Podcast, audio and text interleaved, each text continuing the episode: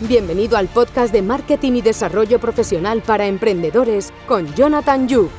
Aquí podrás encontrar charlas con profesionales y emprendedores, ideas y estrategias de las marcas más creativas e innovadoras a nivel internacional. Además, encontrarás tips sobre marketing, marketing digital, desarrollo personal, branding, ventas y mucho más. ¡Vamos allá! Vídeo que tenía pendiente de hace muchísimo tiempo, pero claro, estos vídeos tienen su tiempo. Tienen su tiempo porque hay que analizarlo, hay que hacer una estrategia, hay que ver que exactamente tengo que leerme un libro, porque yo siempre que hablo de una estrategia de marketing de una empresa, intento informarme todo lo que puedo y en este caso, al igual que hice con el caso de Mercadona, pues hoy por supuesto, no sé por qué casualidad, es otra, otra empresa española, pues hablamos de las estrategias de marketing y publicidad de Zara y me he leído un libro que veréis al final del vídeo. A mí me ha ayudado a entender lo que vienen siendo un poco las estrategias de marketing, publicidad y un poquito, sobre todo las de producción y logística, que desconocía un poco, la verdad. Así que, oye, si te interesa saber un poquito más de Zara, un poquito más de marketing y su publicidad, porque la verdad es que Zara no necesita muchísima introducción. ¿Quién no conoce a Zara? Pues bueno, ¿Quién no conoce a Zahara? No. ¿Quién no conoce a Zara? ¿Quién no conoce a Zara? Pues la verdad, yo creo que todo el mundo, pero no todo el mundo conoce sus estrategias de marketing y publicidad. Así que vamos a verlas aquí. Vamos allá. Empezamos por lo básico, analizamos el naming y el logo de Zara. Hay una historia de la marca de Zara que no todo el mundo conoce, la verdad. El naming de Zara no fue la primera opción de Amancio Ortega. El nombre original, que a día de hoy conocemos como Zara, es en principio lo que iba a llamarse Zorba. Y dices, ¿Zorba? Sí. En honor a la película Zorba el griego, que la tenéis por aquí. Y os preguntaréis, ¿qué tiene que ver Zorba el griego y Zara? Pues, la verdad, era la película favorita de Amancio Ortega, le gustó muchísimo y dijo, pues voy a llamar a mi empresa Zorba. ¿Qué pasa? Pues que ya estaba registrado. Ya estaba registrado. Entonces dijo, ¿cómo puedo llamar a mi empresa Zorba sin que se llame Zorba? Porque ya se me ha adelantado alguien. Pues cogió la palabra Zorba, le dio la vuelta, como podéis ver aquí, y salió Zara. Ese es el naming de Zara. ¿A que eso igual no lo conocías tanto? Bueno, no lo sé. Ponme comentarios si lo sabías ya o no. Pero vamos, no lo sabe mucha gente. La segunda estrategia de marketing que utiliza Zara, porque parece que no, pero también es publicidad y también es marketing, son las ubicaciones. Zara últimamente, bueno, últimamente, desde hace un tiempo que empezó a crecer, Zara lleva muchísimos años empezó en Galicia, en España, y a día de hoy se encuentra en los edificios más grandes, más lujosos y más emblemáticos de las ciudades más importantes del mundo. Milán, Nueva York, Londres, eh, Madrid, Barcelona, está en las ciudades más importantes del mundo, pero ya no solo es donde está, sino es donde se encuentra. Hay ciudades en las que Zara tiene un edificio entero, y no es cualquier edificio, son edificios emblemáticos, turísticos, edificios con historia, edificios importantes, edificios con fachadas históricas. Porque Zara, uno de sus modelos de negocio, es decir, yo Zara empecé como una marca de ropa de calidad media baja, y lo sigue siendo, la verdad, pero tengo una exclusividad, y es que estoy situado en la zona más importante de la ciudad, porque Zara empezó en las zonas más importantes de su ciudad natal, que es Galicia.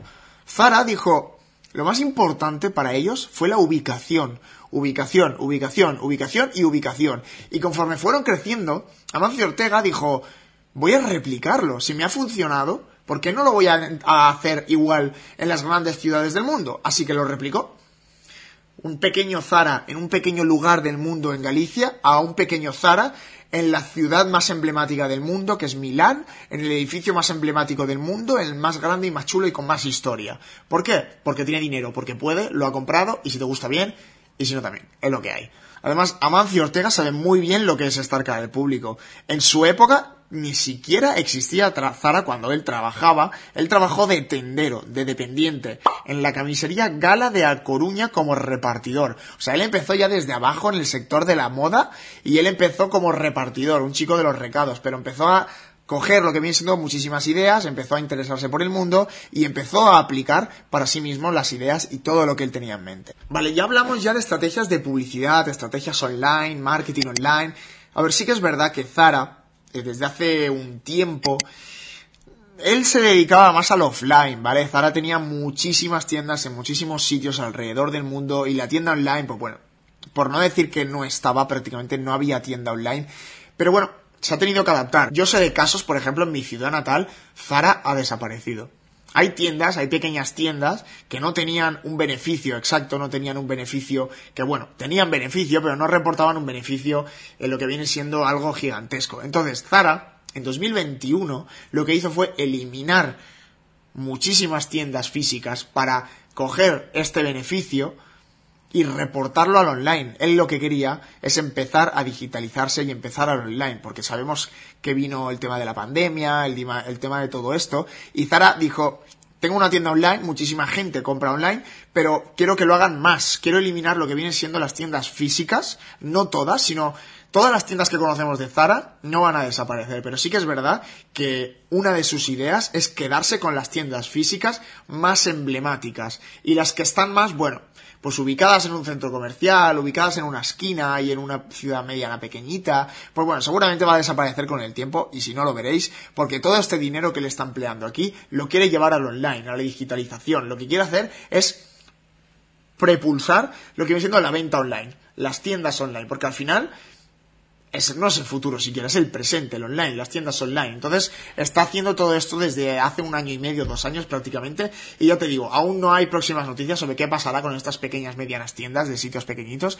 Pero yo os digo que poquito a poco van a ir desapareciendo y al final se irán quedando zaras de las ciudades más emblemáticas, más grandes y poco más. Que eso les reporta no solo un beneficio, sino un caché un lavado de cara y además una reputación que no te va a dar una tienda online, que es estar en la mejor fachada del mundo. Y por supuesto Zara ni ha hecho publicidad, ni ha hecho publicidad online, ni tenía página web hasta hace muy poco, ni ha hecho anuncios de televisión, ni prensa, ni nada. ¿Por qué? Pues es como estas pequeñas empresas como Tesla, como Mercadona, como Zara, son empresas que se pueden permitir no hacer publicidad. En este caso, Zara, la publicidad de Zara es el boca a boca. Él empezó, no hizo jamás publicidad, no pagó por la publicidad, pero sin embargo creció de forma tan grande y tan gigantesca porque el boca a boca le funcionó muy bien. Prendas de calidad, adaptadas a la moda, a los diseños de moda de tendencia y baratas.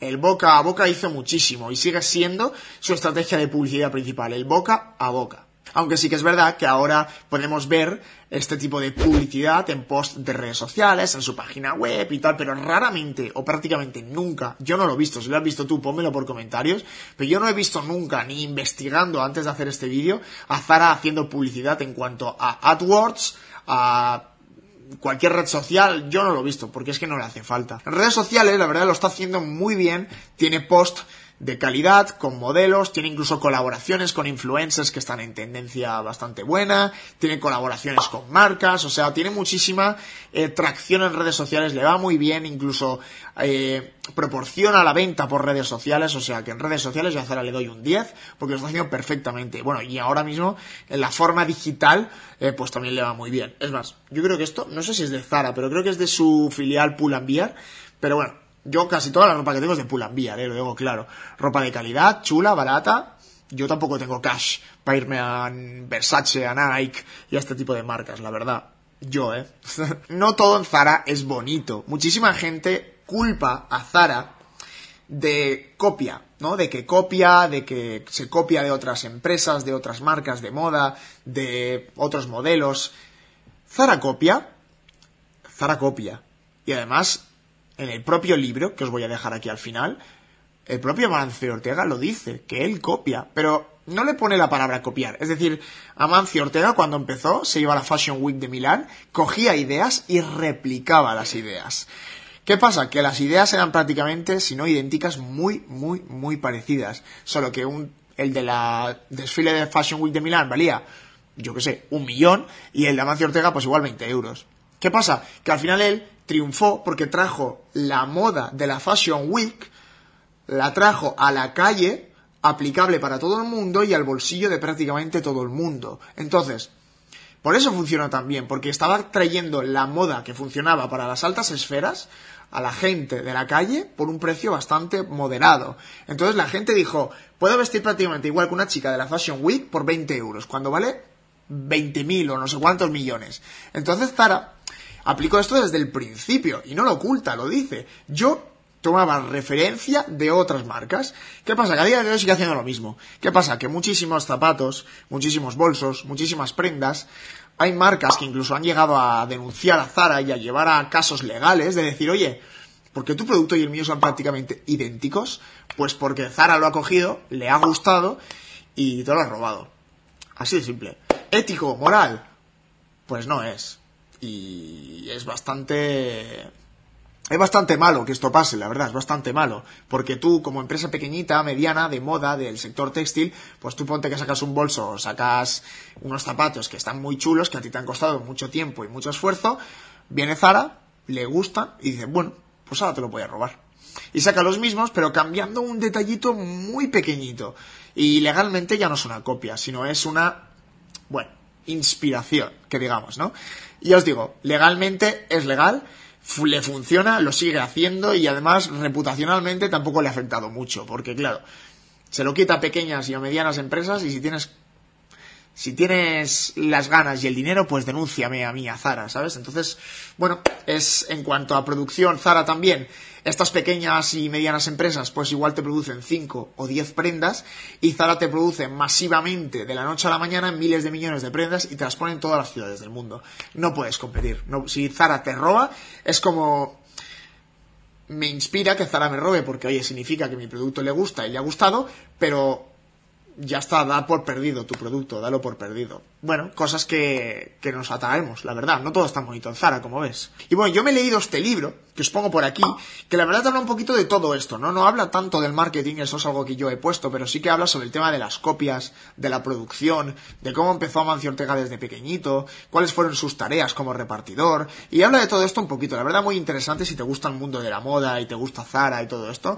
Hay que tener en cuenta que yo estoy viendo esto desde un tema analítico, desde un tema empresarial, no entro en tema ético ni moral, y la verdad, Zara, pues bueno, ahí es donde está, ¿no? Al final, Zara, eh, los resultados los tenemos ahí, son claros y oye, le ha funcionado bien, le ha funcionado mal, está claro que mal no le va, es más, siempre duplica resultados al año siguiente. Y bueno, seguramente siga y ya os digo, próximos años Zara, digital, 100% digital, ya os digo que ya lo veréis en los próximos años y bueno, eh, sigue siendo Zara. Así que bueno, como siempre chicos, espero que os haya gustado este nuevo análisis de una empresa, ya tocaba poco a poco, estoy preparando otras, pero ya sabéis que esto lleva su tiempo y espero que hayáis tomado nota y que os haya gustado. Ya sabéis, no hablo del tema de la boda, no sé nada del tema de la moda, simplemente hablo de una empresa de moda en el marketing. Así que que no me vengáis por aquí diciéndome, ah, qué tal, no sé qué, porque tampoco tengo mucha idea. Yo sé lo que he leído, lo que me he formado y sé lo que sé en cuanto a marketing y publicidad. De moda no tengo ni idea, aunque sí que tengo que decir que tengo un estilo y un flow importante. Las cosas claras, las cosas claras. Así que nada, chicos, poned en comentarios también si tenéis, oye, alguna idea de qué empresa que os gustaría yo que hablase o que hiciera un análisis de marketing y publicidad. Porque yo tengo unas cuantas pensadas, pero oye, ¿cuáles os interesarían a vosotros? O por supuesto, pónmelo, sígueme por redes sociales, ¿vale? Y pónmelo por ahí, escríbeme, estamos un contacto más tú a tú, me escribes, me reaccionas, un like, igual que aquí me hagas un like, un sub, ya sabes, yo esto al final, para mí es un hobby, pero bueno, esta información al final es muchísimo dinero y es muchísimo tiempo. Entonces, ¿yo como me considero pagado? Pues a mí pongo un sub y pongo un like y yo estoy pagado. Hasta, así que nada, chicos, hasta el próximo vídeo y nos vemos.